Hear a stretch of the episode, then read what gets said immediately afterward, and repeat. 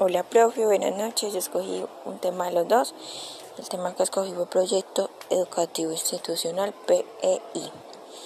El Instituto Tecnológico Metropolitano desea ser una institución reconocida nacional e internacionalmente por su excelencia académica, centrada en la calidad como institución universitaria. Tiene tres principales objetos en el proyecto educativo institucional PEI, que son el primero sería profundizar en la formación integral.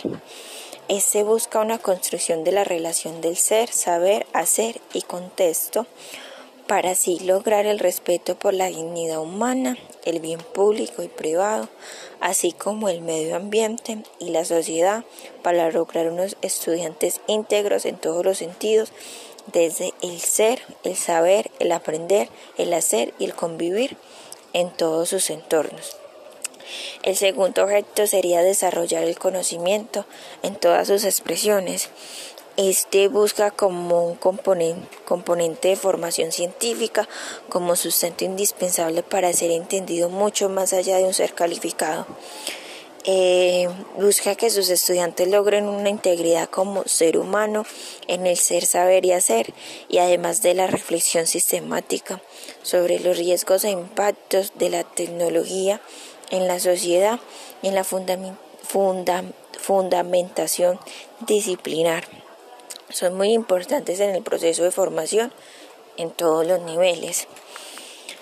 El tercer objeto sería prestar un servicio de alta calidad a la comunidad y este objeto busca lograr una certificación de todos sus programas en alta calidad y así también busca la formación por ciclos para posibilitar que los graduados eh, de un primer ciclo logren entrar al mundo productivo, logren así que empiecen a cumplir su proyecto de vida y el tránsito socioeconómico, dándole también la oportunidad de que obtengan su título universitario ya con un nivel mayor de aprobación y un campo de, intervención más amplio y complejo sobre los mismos objetos tecnológicos.